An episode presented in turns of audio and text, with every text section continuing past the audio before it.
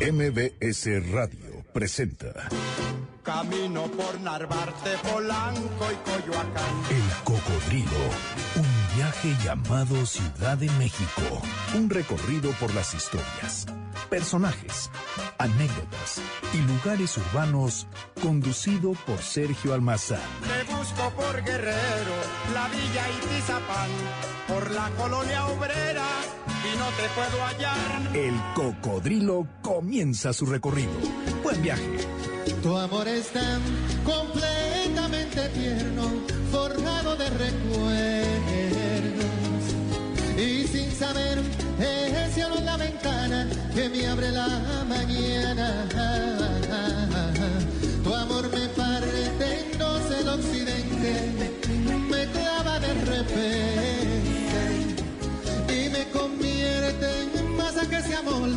Una ilusión ardiente. Dime si mastico el verde menta de tu voz o le pego un parcho a mi alma.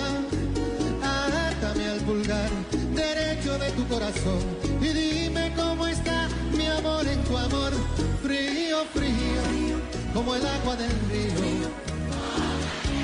Aquel ritmo derivado del bolero, derivado del son y el merengue, que describe el latido dominicano, se llama bachata.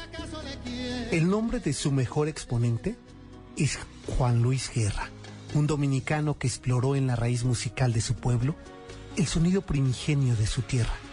Cavó tan hondo que encontró los vasos comunicantes con otras culturas, con otras latitudes y por supuesto encontró eco en otras geografías. Han pasado 30 años que su propuesta musical soltó vuelo primero en Boston, donde se fue a estudiar música, para más tarde en la década de los 90 poner a bailar a España y América, a ritmo de bachata rosa y bilirrubina.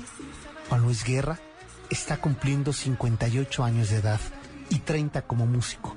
Su sonido es ya parte del latido musical hispanoamericano.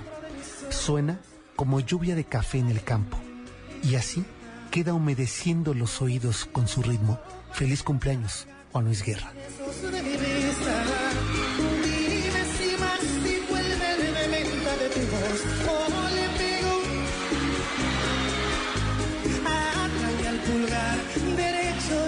¿Qué tal? ¿Cómo están? Bienvenidos, muy buenas noches a todos los marcianos, es decir, a nuestros pasajeros de Marte y a todos los sabatinos, a nuestros pasajeros de fin de semana. A los que nos escucharán en repetición Así es. en sábado. En sábado. Pues bienvenidos a este espacio, bienvenidos a esta frecuencia de 102.5 MBS.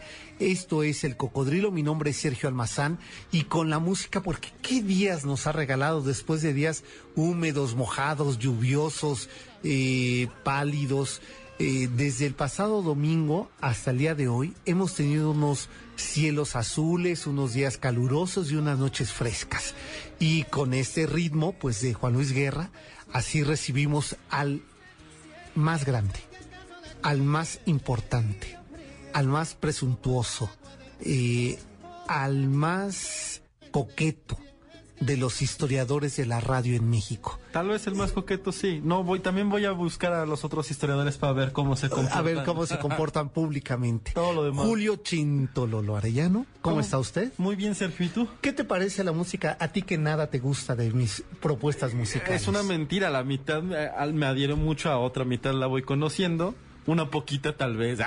Ah. Este, eh, Juan, Juan Luis Guerra. qué fuerte, no pude pronunciar, o sea, sí nombres así pero de no. Juan exacto, Luis. muy de, exacto, muy de códices prehispánicos. Ahí en la tierra donde pisó por primera vez Cortés, ah, no, este, Colón. Colón. Es de la sí. isla este, la, la española, ¿no? Exacto. Ahí en República Dominicana, donde sí. nace la bachata, donde nace el merengue.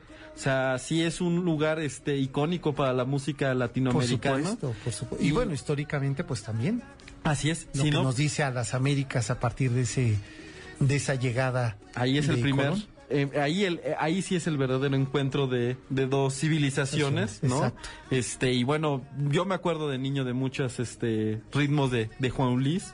Pues sí, porque en los 90 se puso de moda, ¿verdad? Salía en todos lados. En todos lados, sí, sí, sí. Este hombre que yo tuve la oportunidad de entrevistarlo hace muchos años, este, me sorprendió y- del- de lo que me dijo cuando entré para la entrevista. Se me quedó viendo y me dijo, "Eh, súbete a la silla. Ah, sí. Es que es tan alto, o sea, y efectivamente me, mide 1.97. ¿De verdad? A ver, yo con ¿Y así 1.60, baila? Tú dirás. Imagínate las zancadotas de baile que, de, ¿cómo se llama? De baile que hace. Exacto, de brincos. Eso sí, no baila, canta, pero yo no, no, Sí, no, se no, mueve no poco, ¿no? Se En el- mueve pues como todos los grandotes, ¿no? Ah, sí, un Así poco como- torpón. Exacto, Que que no no- nos oiga. que no nos haga, pero le deseamos feliz cumpleaños. Bueno, acompáñenos, esta noche vamos a recorrer un lugar que ya le traíamos ganas, pero que también decíamos, bueno, necesitamos más tiempo, necesitamos recorrer otros espacios. Y ahora, pues, en esta emisión, que es la emisión número 106, decidimos recorrer este, este sitio, solamente su centro, Sí, porque- no nos da para una emisión. Ya hemos intentado, este, eh, tiene cuántos kilómetros cuadrados que mm, Coyoacán, creo que son como 33 mil kilómetros cuadrados, es decir, no, pues no. no. hay manera, no hay manera y, hay manera. y hay muchas este, diferencias entre algunas de sus regiones. Entre barrios y entre pueblos. Este, novedades, ¿no? Es decir, las colonias, este, Exacto. algunos lugares de con diferente tono histórico, pero el centro, pues, eh, se, anto- se antoja homogéneo y, Y, y bueno, y además eh, el centro se vuelve, el centro de Coyoacán es síntesis, ¿no? Y también convocatoria de todo su proceso histórico. así es. Entonces por ello es que nos eh, los invito a que ustedes se suban a nuestro cocodrilo, pero también le marquen a Miguel García Cuadrado, que ya está ahí esperando su llamada por el 5166-1025, porque traemos también música esta noche para compartir con ustedes. Todavía no les digo más. Dice Miguel, déjenme descansar. Háblenle, háganle sus comentarios, sus reclamos. Cuéntenle, cuéntenle, Cuéntenle, y que, no- cuéntenle y que una no nos pasa en las crónicas después. Exacto. Ustedes pónganlo a trabajar. Así es que ya está todo listo. Mándenos un Twitter a nuestro eh, tweet que es el cocodrilo MBS, el tuyo Julio, Julio AAV. y el mío que es arroba salmazán 71. Pues si no disponen otra cosa, los invito a que ubiquemos nuestro cocodrilo. Estamos en la esquina de la calle Real y camino del río Churubusco. Hoy esas avenidas se llaman Centenario y Avenida Churubusco. Aquí, aquí está nuestro cocodrilo listo para iniciar el recorrido por la villa de Coyoacán, la capital novohispana.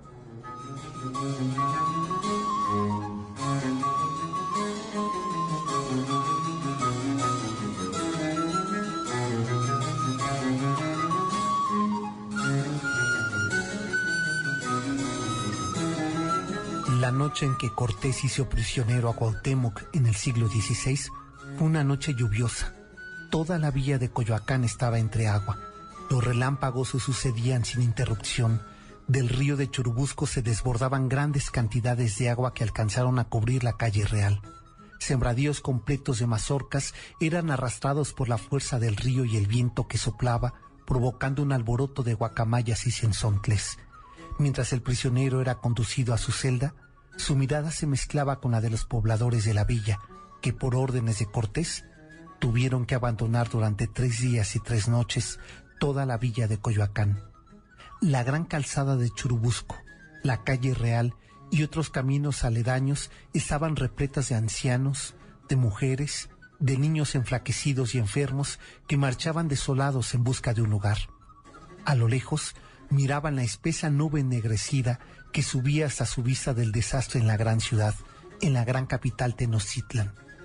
La villa de Coyoacán era en el siglo XVI escenario de su despojo, testigo de una nueva época, de una sangrienta, dolorosa e irremediable derrota, de un guerrero, su máxima autoridad mexica, su representante, que era prisionero y más tarde conducido al final. Coyoacán, el sitio del tormento del fuego a Cuauhtémoc por parte de Cortés. Ahí el, ahí el sitio prisionero también fue el sitio del banquete, el corazón novohispano de la vida política al inicio del mandato de Cortés. Espacio para los franciscanos que erigieron la portentosa iglesia de San Juan Bautista para catequizar a los indígenas. La villa de Coyoacán convertida en el siglo XVI en el flamante sitio para imaginar la gran capital novohispana, ese pétreo asentamiento de Cortés. Aquí, en la villa que comenzaría paradójicamente su derrota cuando recibió visitas desde Cuba. Coyoacán, corazón tolteca, refugio de las derrotas, sitio del ayuntamiento novohispano, casa de Cortés, reunión de fe y congregaciones. Hoy Coyoacán es jardín, es nostalgia, es barrio intelectual, es referencia para pensar en Frida y Diego, en Salvador Novo y Octavio Paz.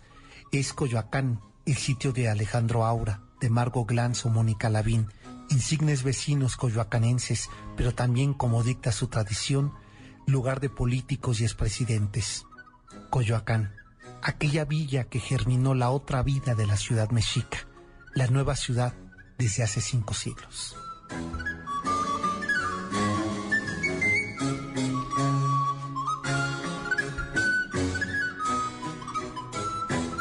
Y efectivamente, mi querido Julio, estamos en estas calles, la, la calle Real y la calzada de Churubusco. Ahora, Centenario.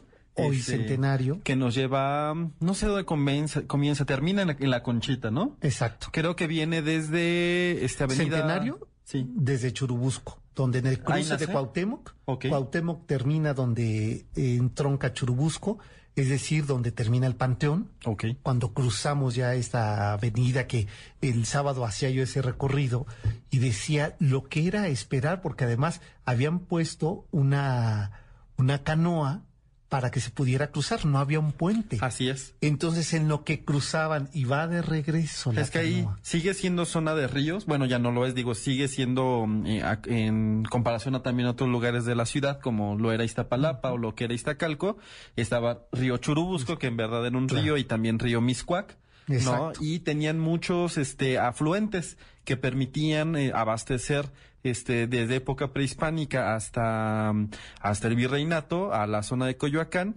De hecho, Coyoacán, como muchos lugares, este, muchas delegaciones estuvieron hundidas en el lago y se fueron con la desecación fueron emergiendo esta este tierra continental por eso no hay antecedentes preclásicos y clásicos de. Coyoacán porque era lago era la, la- y fue bajando y ya ahora ya tenemos este tierra continental. Bueno en todos lados no porque ya se desecó Exacto, pues toda la ciudad. Toda la ciudad. Y bueno, aquí nos quedamos con este primer escenario.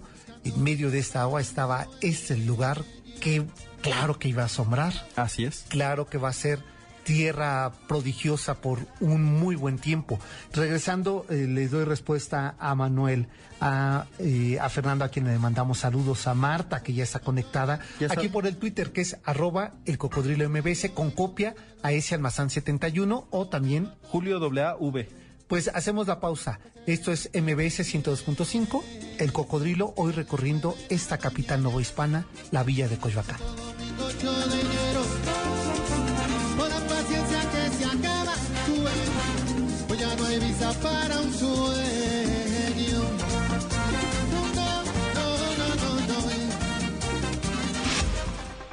Estás escuchando el podcast de El Cocodrilo, MBS 102.5. Oye, me dio una fiebre el otro día por causa de tu amor cristiana. Fue pa' parar enfermería. Sin yo tener seguro en cama. Y me inyectaron suero radiografía. Y me diagnosticaron mal de amores. Al ver mi corazón como latía.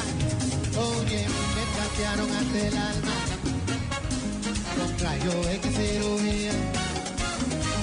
Y que la ciencia no funciona, no. Estamos eh, ahora pues celebrando el cumpleaños 58, bueno, que fue el, eh, fue el domingo, pero en este espacio nuestro cocodrilo, la rocola, sonará a ritmo de eh, bachata y otros ritmos de Juan Luis Guerra. La famosísima bilirru- bilirrubina. Bilirrubina. Que si alguien tiene, por favor vaya al médico, porque es una cosa muy Bueno, grave. A mí casi me, se, se me subía, ¿eh? Es Nada el- más de este tuit, que Manuel, no seas grosero con nosotros, no seas llevado.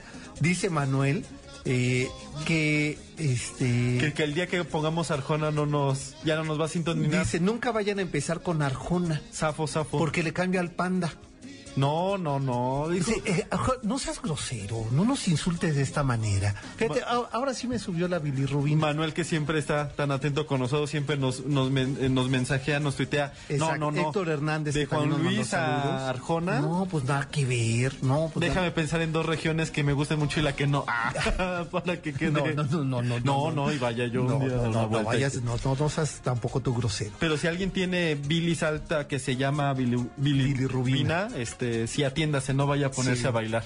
Exacto. Sí, no, no, no, calmadito. Diga todo lo que diga Juan, Juan Luis. Oye, por aquí, eh, Raúl Ramírez de Catepec, este, te hace algunas precisiones. Sí, pero al no historiador. Eh, qué bueno. Yo qué bueno creo que, iba con este con Sergio con la crónica. Ahorita la voy a revisar. Dice que el tormento de Cuauhtémoc no le quemaron los pies, lo cargaban porque no tenía pies, es decir que es decir que evidentemente perdió. Yo la verdad de las cosas es que son esos datos que mantengo tranquilos porque no hay una referencia No hay real. una referencia. Es decir, hay narraciones, hay crónicas con muchas versiones, pero bueno, yo no aseguraría nada, tampoco sé de dónde viene. También dice que Cuauhtémoc, es que igual escucho un podcast y algo salió por ahí, este, que lo pueden Es- consultar en iTunes y en la página del Cocodrilo. O que en iTunes nos encuentra como el Cocodrilo MBS. Así es ahí en la zona de podcast, seguimos siendo novedosos y destacados. Así es, a gracias a ustedes. de eso. Prometemos que pronto subimos eh, más, eh, digamos está desde enero hasta la fecha, pero vamos a ir subiendo eh, los 100 más. Ok. Y justo es lo que tal vez en uno de los programas anteriores mencionábamos que Cu- Cuauhtémoc significa águila que cae, pero que eso no quiere decir derrota. En caída, exacto. Sino, en picada, en como en- picada. En, en versión de casa, pero no sabemos de dónde viene la aclaración, Raúl Ram- Ramírez, aún así o agradecemos. quiso sumar a esta a esta mesa el tema de Cuauhtémoc. ¿Algún O- dato? Pues sí, porque no vive ni siquiera en la Cuauhtémoc. No, es de en Catepec, de Morelos. 51 66 1025. Yo les recomiendo que vayan marcando, porque si a ustedes, a, a ti te gusta Frank Sinatra, Sí, o casi no- no. no todo, pero sí me gusta. Exacto, a mí por ejemplo la peor canción de Frank Sinatra que New York, New York. no es a mi manera. Ah, es que es muy Híjole, cursi. Es de una cursilería. Y es que luego la hizo que José hizo José. José José Sí, todavía es pues, triplemente. Es como el arjonazo. Es que ah, Ahí se arjoneó. no, no, no, ejemplo. no nos mentamos con el chinto Lolo José José. Así no, ¿verdad? Vayamos Es- respetando. es de- es de mis tierras. Es de clavería, ¿verdad? Es de clavería, Es de tiene clavería. una escultura ahí que dice en latín, el amor todo lo El triunfa. amor todo lo triunfa. ¿Qué Así te de parece? cursi. que bueno, pues eh, fíjense que eh, Latin Jazz eh, tributo que hacen a se llama Oye Frank este disco de sonata latina con la orquesta eh, latina. Así es que si a ustedes se les antoja el disco eh, es un es un disco y DVD. Eh, solamente tienen que llamarnos al 51 66 1025 y se los ponemos difícil o fácil. Porque les iba a preguntar qué número de emisión es esta. La dije hace rato. Sí, lo pueden encontrar. y Lo pueden de hecho, si entran a, la- este, a los podcasts de Pues sí, ahí va. Noticia MBC, están numerados y... Y ahí va a ser muy fácil. Exacto. Así es que llámenos los que nos digan tengo tres por teléfono y dos por Twitter, ¿les parece? El Twitter que sea en el de Julio o en el mío, el tuyo, Es Julio AAV. o el mío que es arroba salmazán 71. Eh, ahí está sonando el, el disco de, de fondo. de Se antoja. ¿eh? Pues sí, la verdad es que un sí, sábado sí, que uno sí. esté tranquilo y... De- casi decías lavando trastos. Ah, bueno, yo sí, ¿no? ¿Qué- ¿O qué hacen ustedes en su sábado? Bueno, vayamos a Coyoacán.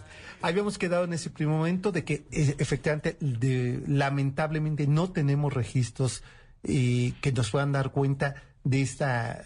De, de- propiamente del centro de Coyoacán, centro no hay, como de muchos lugares de la cuenca, no hay del preclásico, clásico, es decir, del- de las etapas civilizatorias más antiguas, para un poco eh, comparar, el preclásico es como el tiempo de los olmecas y de otras civilizaciones, el clásico es de los teotihuacanos.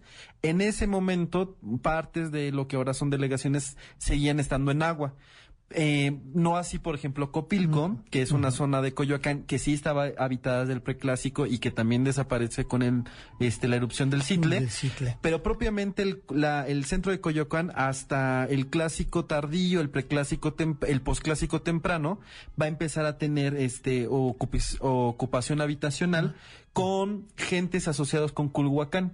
Que eran los, los toltecas o gente de filiación tolteca y se cree que fueron en, la, en lo que es ahora la Conchita, que ahí habitaba, había una aldea este, de, de filiación este, tolteca, Toltec. pero en realidad va a ser hasta con los tepanecas que Coyoacán se vuelve una ciudad, ciudad.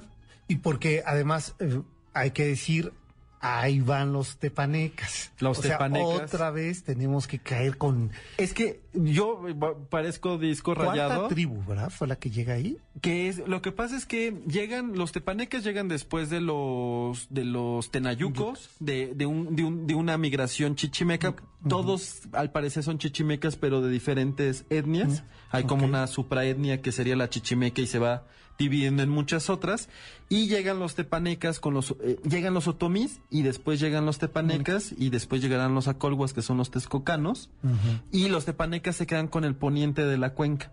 Entonces, cuando hablamos de Chapultepec, Tacubaya y, y claro, de, de Coyoacán, Coyoacán. va a salir el tema tepaneca, este, y va a tener una, en especial Coyoacán, una importancia real porque ahí es el segunda gobierno, eh, la segunda ciudad al mando, Al mando, después de Azcapotzalco, este, tierra de, de, este, ignomiosos.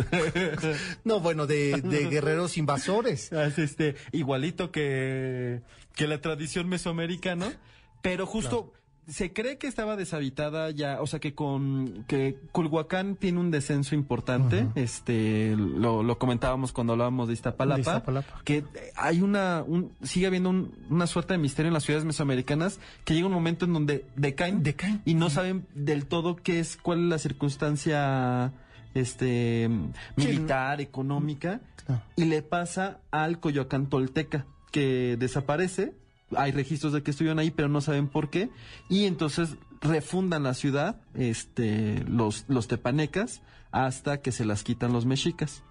Y que hay que decir que una de las características que va a tener, sobre todo la villa de, de Coyoacán, va a ser una, una actividad eh, migrante.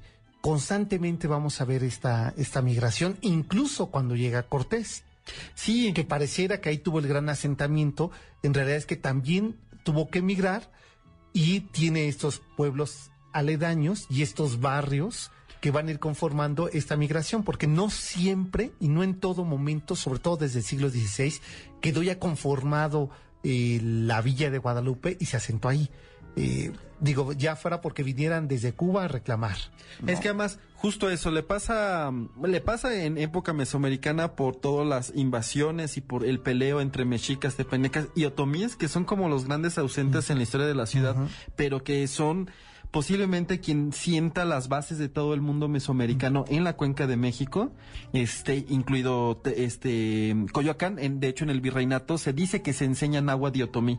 Eso quiere decir que había una población había importante que les también decían serranos.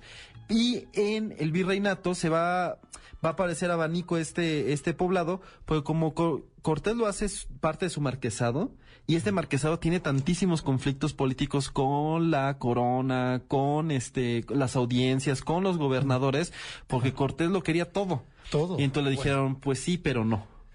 Sí, cómo no, más bien Sí. sí, cómo no. Y entonces le van quitando y después él se pelea y le adhieren otro pueblo y después los propios lugareños dicen que Cortés les quita muchos solares y los demandan. De hecho, por eso salen los primeros franciscanos. Eh, Cortés eh, prefería mucho la orden franciscana, les dio Coyoacán para que estuvieran con él y cuando salen lo- este Cortés, que regresa a la Ciudad de México para, para establecerse así, se tiene que ir a los pobres franciscanos que, que, claro, y ceder a los a los dominicos. que también eran un poco hijos. que bueno, lo, el tema de los dominicos, porque además empezaron a ampliar su, su territorio, que hoy vemos este eh, el, el- el templo, el convento, de San Juan Bautista. y eh, hablaban que la extensión de, de los huertos llegaba lo que hoy sería centenario y donde in- iniciamos el recorrido, y, eh, y Churubusco, que se servían de las aguas de- del río Churubusco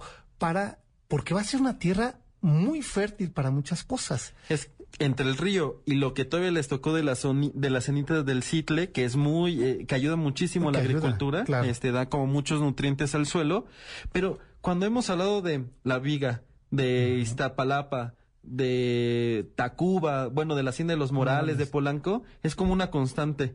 Yo creo que al final la tierra mesoamericana era tres veces más abundante que iba a decir que la tierra árida española, pero no toda, Miguel. No, no, no, Solo hombre, unas oye. partes son un poco áridas y entonces les les emociona mucho que sea tan No, fértil. y- exacto, que, hay- que haya tanta abundancia. Ahora, sí vamos a tener eh, regiones, la región de Copilco, que va a ser nopalera, que no va a tener eh, esta humedad que se requiere para otro tipo de frutos, que de esto vamos a platicar regresando del, de la pausa. Les voy recordando nuestras vías de contacto 51 66 1025. Ahí estamos oyendo el disco que vamos a compartir con ustedes. Ah, no, no es cierto, no. Estamos escuchando a Tony Bennett Con- eh, con Juan Luis Guerra. Claro que con ellos nos vamos a ir a la pausa prácticamente.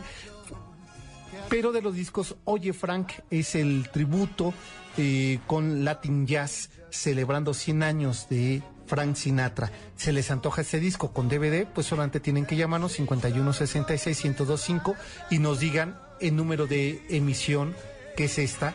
La semana pasada, fíjense que celebrábamos nuestros dos años con la emisión número 105. ¿no? Ya no puedo ser más barco, ¿verdad? Regresamos después de la pausa.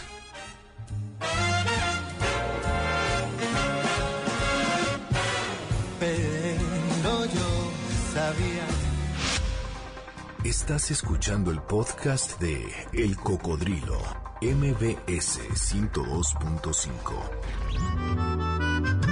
Ay, amor, este corazón nunca se cansa de quererte día y noche. Ay, amor, tierno como un soplo de verano, no se dobla ni se rompe. Y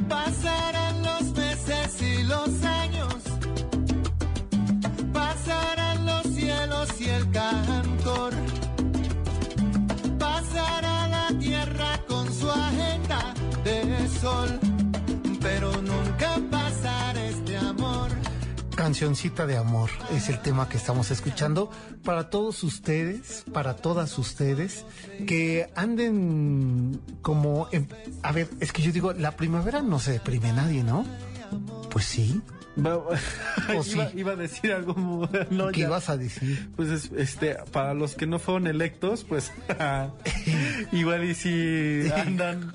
Andan deprimidos, ¿verdad? Así es. Fíjate Sí. que es bonito porque. Debe de ser su maldita primavera. Ahora lo entiendo. Ahora lo Fíjate entiendo. que justo la bachata, uno de, una de sus apodos es la música de Amargue. De Amargue. Porque decían que eh, las, pues se cantaba muchas cosas, esto de, de tristeza, la bohemia y todo Claro. ese rollo. Y bueno, pues aquí, este. Porque además es música de la tierra, pues. Así es. ¿No? O sea, esta música se, eh, se cantaba mientras se siembra esta música. De ahí que, por ejemplo, ojalá que yo haga café en el campo. Maravillosa, Que, que ¿no? es como un himno. A mí me parece de verdad que es el himno de, de Lometusco, el, el himno de estas regiones nuestras Que queda de Chiapas, de Oaxaca, ¿no? Que- En todo, es que el- el- la, la ruta cafetalera que ta- impacta mucho en México y sobre todo en esa región, pero ahí va, ¿no? Ahí todo va, todo sí. el Caribe, que Exacto. llegas al este el Ometusco, Honduras, Sí. este y bueno, hace esta canción Sasasa Sí. que seguro escucharemos Más adelante, con esa yo creo que nos vamos a despedir. Así es que ustedes vayan pidiendo también sus canciones 51 66 1025. La pregunta es ¿qué número de emisiones está del Cocodrilo? Y ustedes se llevan un disco que se llama Oye Frank. Es sonata latina con eh, la orquesta eh, de jazz latino. Es disco y DVD, así es que ustedes la puedan disfrutar. Marquen. Ahora déjame, déjame presumir, Sergio. A déjame ver, presum- venga, venga usted, de presumirte. Pues mañana a las 10 de la noche, por el canal 22, el canal cultural de México, se va a proyectar un documental que pertenece a la serie de grandes figuras del arte Que mexicano. con ese se inaugura este, este ¿En la primera? documental, sí. Y pues de manteles largos porque le toca a María Félix, María Exacto. Bonita, María del Alma, en el que colabora este nuestro conductor del cocodrilo, Sergio Almazán, eh, a, a pretexto y bueno, en más bien en confluencia con su novela Acuérdate María. Entonces mañana todos a las 10 de la noche andaremos sintonizando Canal 22. Y bueno, y digo, la, la invitación, sabes que con ello está festejando los 22 años el Canal 22. Es, eh, es, van a hacer una serie de documentales sobre grandes personajes del arte mexicano. Eh, Diego Rivera, Frida Kahlo, ya que estamos hablando de Coyoacán, pero también estará Siqueiros y también estará Leonora Carrington, estará Dolores del Río. Pero también lo mejor es que se va a proyectar después. O sea, mañana se estrena en, en, ¿En el 22? en el 22 y a la semana se estrena todo un fin de semana en la Cineteca Nacional. Creo que no tiene costo. Hay que preguntar, hay, que preguntar a entrar ver a, si la página de la Cineteca. estos documentales, o por lo menos este dirigido por Gabriel García y Luke Sainz, pues Que- mañana a las que 10. Yo lo que vi, creo que les quedó muy bonito. Este, y agradezco, por supuesto, a la gente de Canal 22 que hayan pensado y que me hayan invitado a colaborar en este. Pues bueno, nosotros seguimos con nuestro recorrido por Ah, pues ahí de Churubusco, ¿no? De, de, de Estudio Churubusco nos vamos a ir derecho. Exacto. Y que bien puede ser a la Cineteca. Todo Coyoacán. De hecho, pues que ahora yo creo que es un clásico de la ciudad, no porque los otros lugares no sean, sino porque está muy incrustado este imaginario de la cultura en Coyoacán.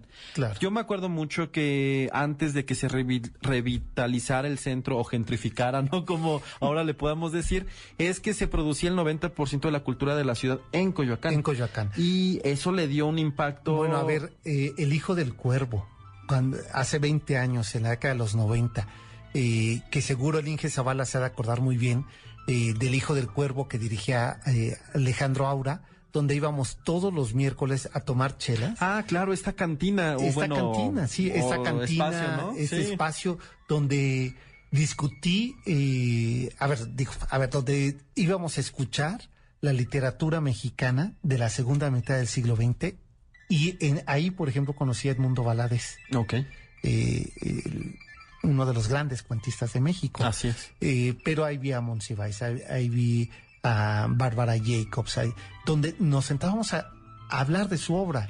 Es que eh, mm, evidentemente este fenómeno donde en todas las partes de la ciudad haya todo tipo de servicios, incluido el cultural, es muy nuevo. Antes Claro. lo que se hacía es justo que hubiera las zonas culturales, hubiera las zonas recreativas, las zonas, y Coyoacán fue el gran centro cultural desde, desde el porfiriato, así como Tlalpan se había Claro. vuelto el lugar de juerga, donde se iba a hacer todos estos este, festejos de varios días. Coyoacán empezó a tener las galas, empe- empezó a tener los festejos, este, los recitales y conservó hasta el siglo XX. Sí, de- eh, digo, no hay que omitir Madrid número 13, la casa de Salvador Novo, donde, eh, que después eh, sería el lugar eh, que regenteó las Jesusas, el hábito, El Hábito. y luego ahora el vicio. Que por eso escribe esta historia de Coyoacán. Bastante mala, esa no me gusta. La de... No, ¿quién- esa, la de, la, de las y crónicas y historias y leyendas de Coyoacán. quién, eh, ¿De Novo? De Novo sobre Coyoacán Ajá. es fatal. Digo, eh, a comparación No, de, un- las otras que De tiene, las otras del centro histórico. creo que se deja Sí. llevar por su gusto y, y, y se informa un poco menos de lo que hacen en la esta de Claro. los paseos que me enseñaste, está bien padre. Sí, sí, sí, sí, de paseos de la Ciudad de México. Que, eh, pero lo que yo quiero decir es, Salvador Novo eh, utiliza, aunque no era su casa habitación, que le habían vendido eh, un casco de esta, de este fragmentito de hacienda que quedaba, eh, él decide que sí, le dice a Uruchurtu, sí, acepto y compro esta casona, compra la casa para convertir un restaurante, hacer eh, un restaurante con sus recetas, que desde, dicho... desde entonces se gentrificaba las, las habitaciones. No, no, no. Y la otra parte hace un foro. Eh, este foro que hace era para teatro gratuito. Y entonces los domingos invitaba a comer pozole y, y a que los vecinos fueran a ver dramati- eh, lectura dramatizada de teatro. ¿Qué tal? Que a mí me parece que ese ejercicio, que primero el domicilio conocido, que supiéramos dónde vivía. Dos, que los vecinos, un caso, este gran cronista, Salvador Novo, este poeta, este escritor Novo, invitar a los vecinos a que conocieran el teatro. Pero eh, además, Además, que, que él fue el gran promotor del teatro público, es decir, él, él se Claro. encarga de las políticas del seguro social, de los teatros, los que nos mandaron a todos de niños, ¿no? A ver el, este, Edipo, en el de Tlatelolco, o el que está atrás de Cosama del Metro San Cosme, y eso es política de Novo. De Novo, Eh, tenía claro. es justo esa intención de que el teatro fuera de masas, una peli- una política de masas, y justo su primer referencia, pues la tiene en su propio caso. en su propia casa. Entonces, eso me parece que sí habla de qué tipo de barrio era el que se, se estaba germinando después de después del porfiriato en, en esto que es la villa de, Sí, de uno fresa. Así, ah, es cierto. no, No solamente eso, también están estos otros barrios. No, no, y bueno, y sí, sí, sí, sí había un gesto y un gusto por la cultura y promover la cultura en, en estos espacios específicos, pero inclusive desde los propios gestos del gobierno. El gobierno de Coyoacán, en, en principios del porfiriato, decide recuperar la iglesia de San Juan Bautista. Exacto. San Juan Bautista la funda eh, plenamente los dominicos. Los franciscanos, eh, al parecer, es la conchita. Este, se van y los dominicos eh, eh, fundan pues ya la, la iglesia principal, se la quedan durante muchísimos años, vuelven a tener una permuta con los franciscanos en siglo XX, se la cambian por una de Texcoco, pero está en muy malas condiciones y nadie la quiere recuperar. Como hasta ahora. Y este, ¿tú crees que la, la ves? La, la- la parte de lo que era el convento Bueno, sí está un está con moho enlamada las paredes. Es que es una locura mantener un, Es una locura, un pues, inmueble por de supuesto. además que de Coyoacán es la única de la Ciudad de México que se conserva del siglo XVI. Del siglo XVI. Todas sí. las demás se reconstruyeron, la de Azcapotzalco se, eh, se cae en un terremoto y, y la vuelven a construir en el 17 y pasa Cierto. con casi todas, pero esta es genuinamente dominica, por eso es un poco chata. Está, está, si ustedes la ven, eh, pareciera que la arquitectura no es tan orgánica, digamos, es muy bonita, lo que pasa es que es como muy maciza, muy, muy muy robusta, como horizontal el- la nave Como que parecería funcionalista. Y la pues la cúpula o la torre parece más desproporcionada, pero tiene que ver que es de las primeritas época, y se está conociendo los materiales, además como todos los conquistadores estaban utilizando la mano indígena para hacer sus propias casas, las iglesias con todo y todo no fue de lo primero que se hizo. Se techó hasta el siglo XVII la de San Juan Bautista, es cuando se hizo los, ah, los, los techos de madera, que algunos se conservan, pero algunos se quitaron en el siglo XX. Pero fue el gobierno de Coyoacán del Porfirista que decidió revitalizar esta, esta zona. Este, se crea el Jardín Hidalgo, que es una política también de días, De días, que se inaugure en todos los lugares de la República un lugar eh, llamado Hidalgo o Morelos o este o Allende, principalmente Hidalgo, Sí, de ahí también el nombre de la, de la avenida. De, Que- Cambiarle de Camino Real, que era como se llamaba, eh, que se llame ahora Centenario. Así ¿no? es. Por el centenario de la independencia. y se Que, modifica por cierto, nos están aquí aclarando que Centenario comienza en Churubusco, que es lo que decíamos, y termina en Miguel Ángel de Quevedo, que no pasa por la Conchita. ¿Cuál- ¿Cuáles son los, los paralelos de, de la conchita? Cuando uno viene de... mm, mm, mm. De la, de la Conchita. Ahorita voy a buscar Eh, en el Google ahorita, por qué sí. me... Este... mm, o sea que ni siquiera... O sea, Es Vallarta, ¿no? ¿Así? Es Vallarta. Sí, Vallarta, claro. Es Vallarta y Leal. Ah, sí, cierto. Porque Leal es la que va a desembocar a donde Felipe está. Yo, yo ya me siento el viejito. Ya sabes, así y ahí no, donde y ahí donde está, donde ahora en esa casona hicieron esta librería. Ah, otra Enfrente. otro gesto polémico este, Bueno. de Doña Consuelo. Exacto, que además tiene un letrero afuera que dice eh, no hay estacionamiento porque aquí se llega caminando. Ah, sí. No, ¿y por qué no lo No, ¿y por qué planearon no lo bien? planearon, en Sí, también no hay, en, en la biblioteca Vasconcelos no, tampoco hay. Tampoco hay, y no es porque la gente llega caminando. Así es. Fíjate que Manuel nos pregunta, este, este Sobre, ya que estamos hablando de la iglesia, esa escultura que está ahí en la conchita. Mira, inicial, fantasmal, que parece una escultura fantasmal, Es que dices que en realidad es fea. Es, es, sí, no es fantas es F de fea, no F de fantasmal. Es del siglo XX, eh, eh, se llama La Meditación. Creo que está inspirando en los padres franciscanos porque justo los franciscanos llegan ahí. Recuerden que los franciscanos son, tienen un voto de pobreza, entonces todo es muy, muy simple en ellos, ¿no? Su vestuario.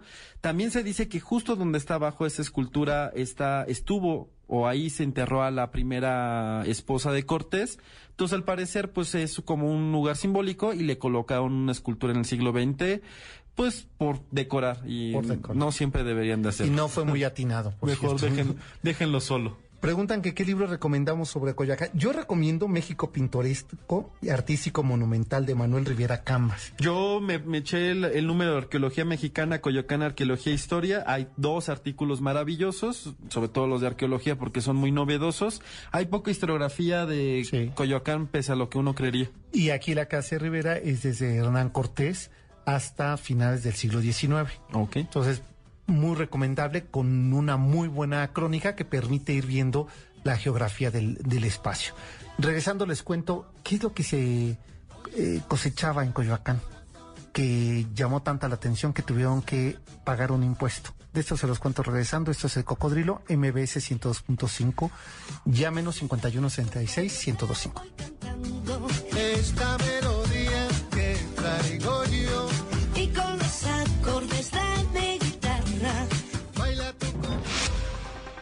Estás escuchando el podcast de El Cocodrilo, MBS 102.5.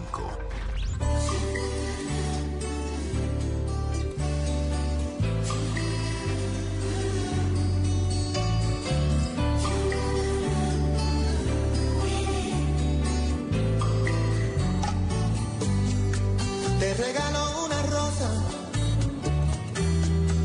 la encontré en el camino.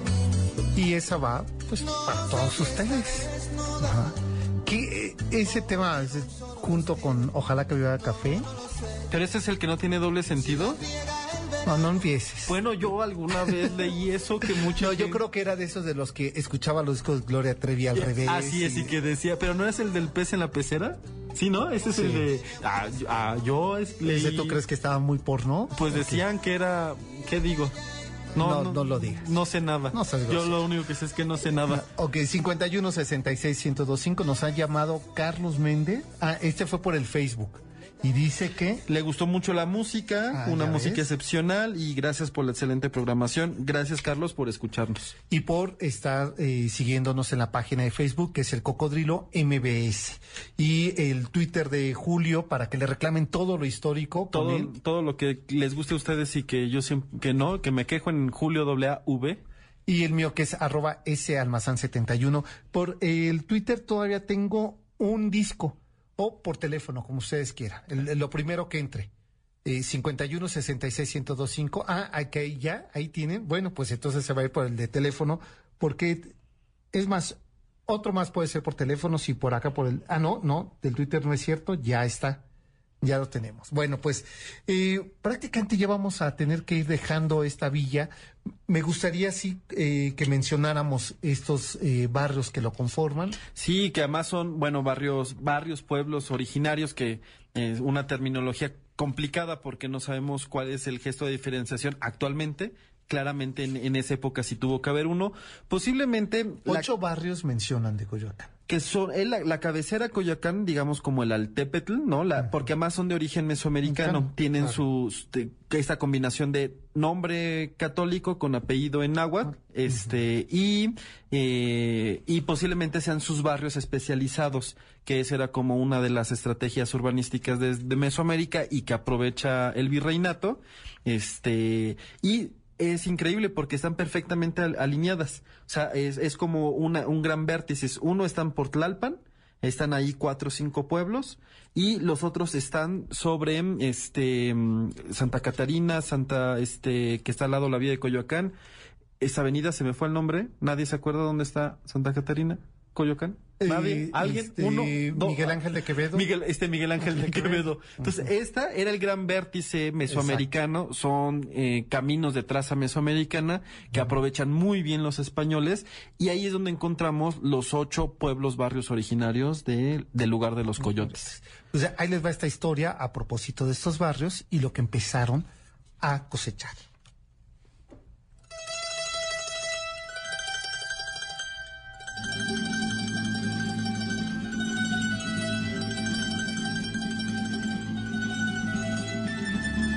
Durante el inicio de la colonia, era la villa de Coyoacán la alcaldía de la Nueva España, punto de reunión de amenos y de vida veraniega.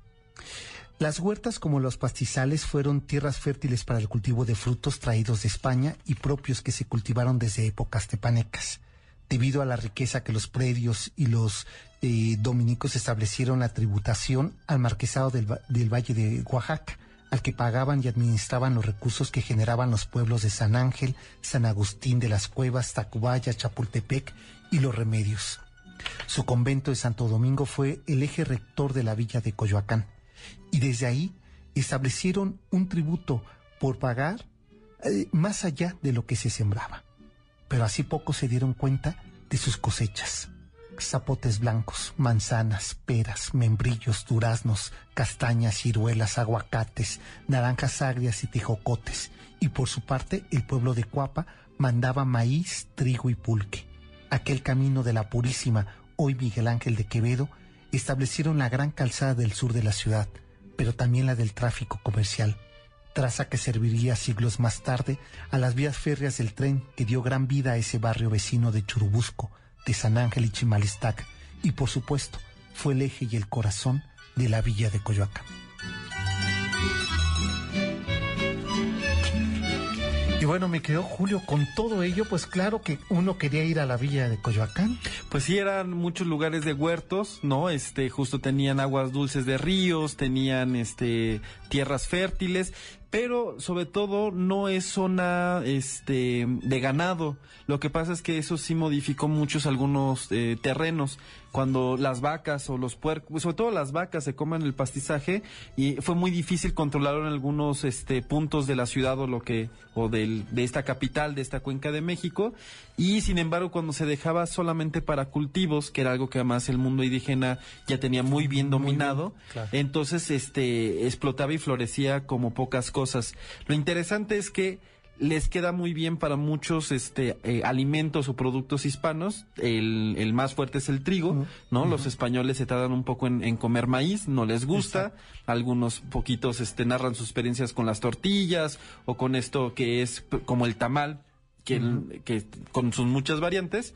Entonces están enloquecidos por sembrar trigo y este Coyoacán va a ser uno de esos lugares donde se va se, se va a dar bien, entonces se vuelve muy importante para los hispanos este Claro. esta región también por sus productos. y que eh, justo va a servir el, el río de Churubusco como un, un puente de tráfico comercial muy importante a donde se llegaba a estas, eh, a estas orillas, a la Purísima, eh, ahí se estableció el, el sistema de cambiario para poder adquirir productos que después traerían a la, a la Ciudad de México. Y es que pues esta es la, es la zona de paso o muy cerca de Xochimilco, claro. ¿no? Si se van un poco más este O para la salida hacia Texcoco, Y si se van hacia el, hacia el oriente, podrían subir hacia la viga. Lo único que nos, va- nos damos cuenta es que la red eh, eh, pluvial, o sea, la, la que tiene que ver con los ríos, con el agua y todo ese rollo, era intensísima para la Claro. época. No, y que verdaderamente ejerció una actividad económica, social, cultural, eh, eh, gastronómica fundamental en la Nueva España. Fue capital dos años. Dos años. Eh, cuando terminan el saqueo de Tenochtitlan, no encuentran este cómo ir acomodando pues todo, desde los cadáveres hasta los templos, y decide Cortés irse a Coyoacán.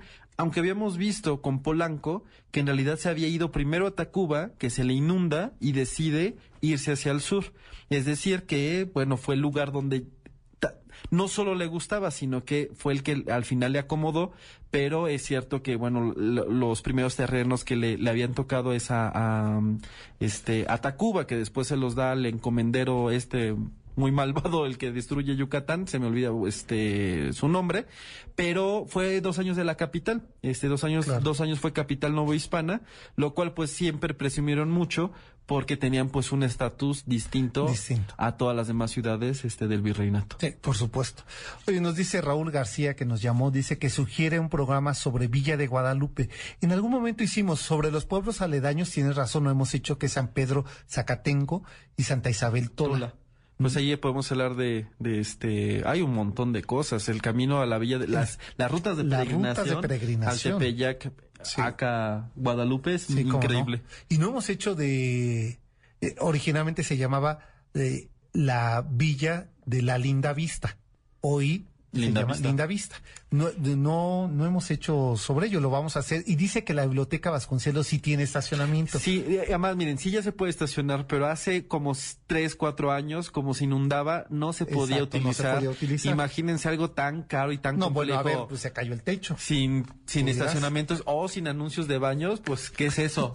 Uh, ¿Qué, ¿Qué pueblo es ese? Exacto, eso no es de investigación. Diana dice que si le mandamos saludos, que nos está escuchando, Saludos, Diana. junto con Felipe, su bebé de un año. Uy, Felipe, muchos. ¿Cómo vas a aprender, Felipe? Criatura del Señor, vas a poder andar por esta ciudad y vas a enseñarnos a respetarla porque estás aprendiendo a conocerla. Un nuevo chilango de feño capitalino, Exacto. este citadino como, como mejor le quede a ¿Estará Felipe. gentrificado?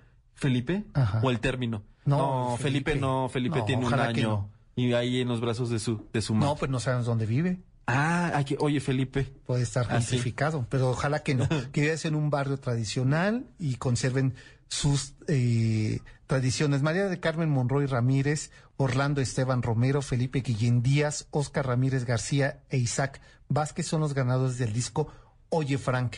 Y nosotros pues ya prácticamente nos vamos, ¿verdad? Sí, no, ya estos, uno es este, el mensaje de nuestro ¿Tienen presidente. insomnio? No, se preocupen. Ah, ya va a empezar. ¿eh? Se quedan con Susana Moscatel y Insomnio MBS. Pásenla bien, nos encontramos el sábado y el próximo martes aquí en vivo. Hasta entonces, buenas noches.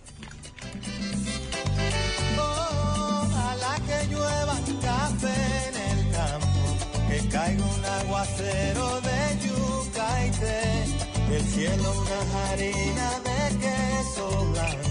y al sur una montaña de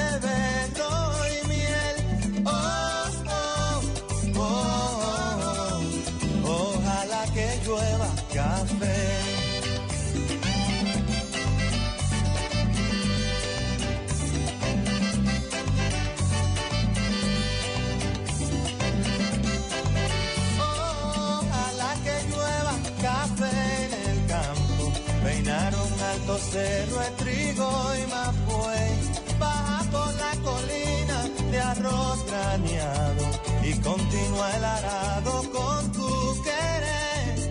Oh, oh, oh, oh. Ojalá el otoño en vez de hojas secas pinta mi cosecha y sale. Sembra una llanura de batata y fresas. Ojalá que llueva. MBS Radio presentó Camino por Narvarte, Polanco y Coyoacán. El Cocodrilo. Un viaje llamado Ciudad de México. Te esperamos la próxima semana.